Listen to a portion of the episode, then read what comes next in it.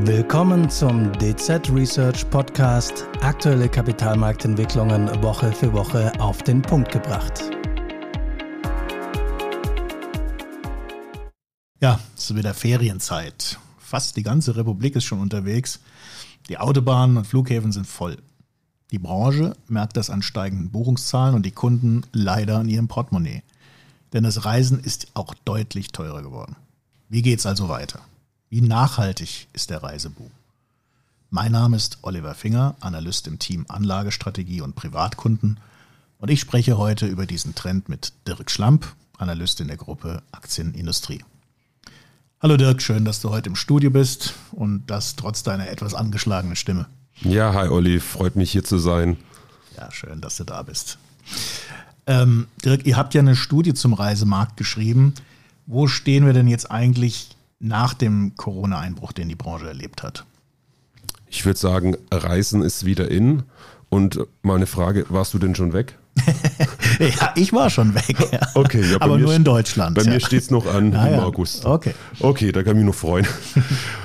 Okay, aber ich würde sagen, ähm, die, die Reisebranche hat sich äh, wieder spürbar erholt von dem ähm, Einbruch in der Corona-Pandemie. Die Situation hat sich verbessert und es zeigt sich einfach, dass die Menschen äh, nach den Entbehrungen in der Corona-Zeit, dass die Menschen wieder was erleben wollen. Und ich denke, gerade das Reisen haben viele Menschen eben in dieser schwierigen Zeit vermisst. Und das, was jetzt zurückgestellt worden ist, wird nachgeholt. Insofern sehen wir auch Nachholeffekte, die den Markt antreiben. Und wir sehen auch bei den Menschen, dass das Reisen einen hohen Stellenwert hat und es wird tendenziell auch eher in anderen Bereichen gespart, weil eben die Menschen sagen, ich möchte wieder raus, ich möchte was erleben.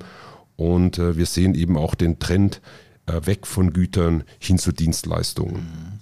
Und kann man sagen, was das jetzt für die Reise- und Tourismusbranche genau bedeutet? Also wir sehen, dass sich der Reisemarkt dynamisch erholt und äh, es ist auch zu sehen, dass sich die Erholung schneller fortgesetzt hat als ursprünglich erwartet. Die äh, Touristenströme nehmen weltweit wieder spürbar zu. Und interessant ist auch der Aspekt, dass äh, sich der Markt trotz der schwachen Konjunktur und hohen Inflation bisher recht robust zeigt, insbesondere auch bei Privatreisen, die den Aufschwung maßgeblich tragen. Und die weltweiten Einnahmen aus der Reise- und Tourismusbranche, die liegen auch nur noch etwa 5% unter dem Niveau des Rekordjahres 2019. Und für 2024 erwarten wir hier neue Rekorde. Hm, hört sich ja gut an. Ne? Was, was hat denn deines Erachtens den schnellen Aufschwung ermöglicht überhaupt? Ich denke mal ganz zuallererst muss man hier die Impfmaßnahmen nennen. Die haben wesentlich zur Erholung beigetragen. Das war ein sehr wichtiger Faktor. Das war sozusagen der Gamechanger. Und äh, Impfungen haben das Reisen wieder möglich gemacht. Und auch sicherlich die Aufhebung der Reisebeschränkungen, die wir gesehen haben, war ein wichtiger Aspekt, weswegen dann auch internationale Reisen wieder möglich waren. Und äh, aktuell ist es auch so, dass die Beschränkungen weitgehend aufgehoben sind.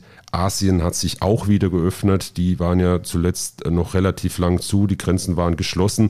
Aber da sehen wir eben, dass sich Asien weiter öffnet und das dürfte dem Sektor auch nochmal Rückenwind geben. Mhm. Und, und kommt die Branche mit dieser schnellen Erholung zurecht? Gibt es da irgendwie Kapazitätsengpässe oder sowas? Naja, ich denke, die Branche war auch zum Teil von der rasanten Erholung überrascht und in Teilen sicherlich auch überfordert. Die ähm, Krise hat ähm, dazu geführt, dass Personal abgebaut werden musste und die Lücken, die wir da jetzt sehen, konnten gar nicht schnell genug geschlossen werden. Es wir sehen zum Beispiel auch äh, Engpässe bei, bei Flugzeugen, Flugzeugen. Dort gibt es Lieferengpässe. In den USA sehen wir einen Pilotenmangel und äh, viele Menschen haben eben der Branche auch den Rücken gekehrt und das hat eben jetzt Auswirkungen. Und ich denke auch viele Zuhörer erinnern sich ähm, noch an die Berichte über die Warteschlangen an den Flughäfen, an Flugausfälle oder auch ähm, an das Kofferchaos im vergangenen Jahr. Mhm. Das ist ein gutes Stichwort. Wie, wie wird denn jetzt der Sommer bzw. die Saison? Also wir gehen davon aus, dass wir einen starken Reisesommer sehen werden, mit weniger Chaos hoffentlich. Also davon ist auszugehen. Ich denke, die Prozesse sind mittlerweile stabiler. Die Lernkurven der Unternehmen ist gestiegen. Insofern spricht das dafür, dass es weniger Chaos geben wird. Und wir sehen eben auch, die Zahlen äh, legen das nahe, dass die Vorausbuchungen für den Sommer recht stark sind. Und auch von den Fluggesellschaften ist zu hören, dass die Flugzeuge im Sommer gut ausgelastet werden. Und äh, so äh, sind beispielsweise auch die Buchungsumsätze der deutschen Reiseveranstalter in diesem Sommer erstmals wieder über das Vorkrisenniveau von 2019 gestiegen. Und klar, hier spielen natürlich auch Preiseffekte eine Rolle. Mhm. Auch ein gutes Stichwort, Preise. Das ist sicherlich auch ein wichtiges Thema. Reisen, habe ich ja schon angedeutet, am Anfang ist 2022 und 2023 dieses Jahr, glaube ich, deutlich teurer geworden. Woran liegt denn das und, und wie geht es mit den Preisen weiter? Ja, also das ist leider so ein negativer Aspekt. Also für, für die Menschen, Reisen ist deutlich teurer geworden. Das haben wir im Prinzip in 22 und auch 23 gesehen.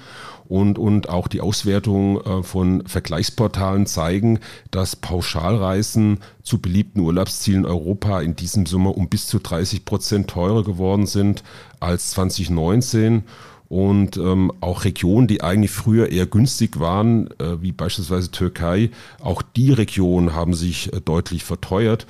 Und ich denke einfach ein wesentlicher Grund für den Anstieg sind die gestiegenen Flugpreise. Das spielt eine große Rolle. Das haben sicherlich auch schon viele äh, erfahren müssen, dass die Ticketpreise stark gestiegen sind. Aber auch Faktoren wie Hotel- und Mietwagenkosten äh, spielen sicher eine wichtige Rolle. Und ähm, aus unserer Sicht dürfte aber äh, das Preisniveau in nächster Zeit tendenziell äh, sich weiter normalisieren. Äh, und, und hier dürften sicherlich die laufenden Kapazitätserweiterungen in der Branche und auch die rückläufige Inflation für Entspannung sorgen. Angebot und Nachfrage sollte sich wieder mehr ins Gleichgewicht bringen und äh, wir haben ja im Prinzip jetzt kurz nach der Pandemie gesehen, dass äh, die Nachfrage stark gestiegen ist und, und das hat im Prinzip dazu auch wesentlich dazu geführt, dass die Preise dann äh, so stark gestiegen sind. Und wir sehen auch ähm, beispielsweise in den USA, dass die Flugtickets günstiger werden. Die sind rückläufig. Im Juni äh, waren sie um 19 Prozent günstiger als im Vorjahreszeitraum und ähm, sind damit auch stärker gefallen als die allgemeine Inflation. In Europa äh, lagen die Ticketpreise im Mai allerdings noch etwa dreimal so hoch wie die Gesamtinflation im Euroraum. Also hier zeigt sich, dass die Preise in den USA äh, schneller wieder zurückkommen. Und ähm, das ist sicherlich dann auch nochmal eine positive Entwicklung für die, ähm, für die Leute, die ähm, Reisen planen. Ähm, aber auch bei Mietwagen war es zuletzt so, dass die äh, Preise stark angestiegen sind. Aber auch da sehen wir, dass sich da die Preise langsam normalisieren. Allerdings liegen wir da weiterhin noch auf einem relativ hohen Niveau. Mhm. Und was, was ist eurer Meinung nach der Grund dafür? Also ich denke, ein, ein wichtiger Punkt war im Prinzip diese eingeschränkte Verfügbarkeit von, von Fahrzeugen aufgrund der Chipkrise. Wir hatten ja ähm, eine Chipkrise gehabt. Äh, da haben ja teilweise Komponenten gefehlt und es konnten nicht ähm, ausreichend Autos produziert werden. Ähm, insofern gab es da einen Engpass und, und gleichzeitig ist die Nachfrage nach, nach ähm, ähm Reisen deutlich gestiegen und insofern hat dieser Aspekt die Preise stark getrieben und ähm, insofern ist es jetzt aber auch so, dass wir ähm, mit einer weiteren Entspannung auf der Preisseite rechnen, da sich aktuell die Fahrzeugverfügbarkeit weiter verbessert. Allerdings ist nicht davon auszugehen, dass die Mietautos wieder so billig werden wie vor der Pandemie. Mhm. Ja, wie sehen denn jetzt eigentlich die langfristigen Perspektiven aus? Wir haben jetzt ein bisschen so nach Corona gesprochen und wie es aktuell ist, aber wie wird es denn generell langfristig weitergehen nach eurer Ansicht? Also unseres Erachtens äh, sind die Perspektiven positiv. Die Reiselust der Menschen scheint ungebrochen. Menschen wollen insbesondere nach der Pandemie wieder reisen. Alles klar ist natürlich auch, ähm, die hohen Preise sind ein Thema und könnten dämpfend auf die Nachfrage wirken. Es ist auch nicht auszuschließen, dass es Anpassungseffekte geben wird. Fernreisen könnten beispielsweise an Bedeutung verlieren oder möglicherweise reisen die Leute einfach mehr inländisch. Ähm, aber wir erwarten schon, dass sich die Reise- und Tourismusbranche in der gegenwärtigen Phase äh, der wirtschaftlichen Stagnation, würde ich sagen, recht widerstandsfähig zeigen wird. Aber wichtig ist auch, äh, dass sich äh, es hier um eine globale Branche handelt, die letztendlich ähm, sozusagen global agiert und man darf da sicherlich nicht nur auf Deutschland schauen und, und steigender Wohlstand äh, in den Schwellenländern ist sicherlich auch ein starker Treiber. Äh, wir sehen auch demografische Entwicklung und auch die sprechen tendenziell für eine steigende Nachfrage. Immer mehr Babyboomer kommen in das Rentenalter und das ist eben auch ein Klientel, das gerne komfortabel reist. Mhm. Und äh, wir sehen hier im Prinzip auch Nachholeffekte, insbesondere auch bei Flugreisen und äh, das dürfte dann auch nochmal Rückenwind geben und für 24 erwarten wir, dass der globale Tourismusmarkt wieder neue Rekorde vermelden kann und insofern auch hier eine positive Entwicklung und auch in den nächsten zehn Jahren kann man davon ausgehen, dass der Reise- und Tourismusmarkt weiter wachsen wird. Es gibt den Megatrend Mobilität und Reiselust und äh, die sind eben auch äh, sehr langlebig und auch robust. Und Schätzungen gehen davon aus, dass der Markt auch in den nächsten Jahren stärker wachsen wird als das globale BIP.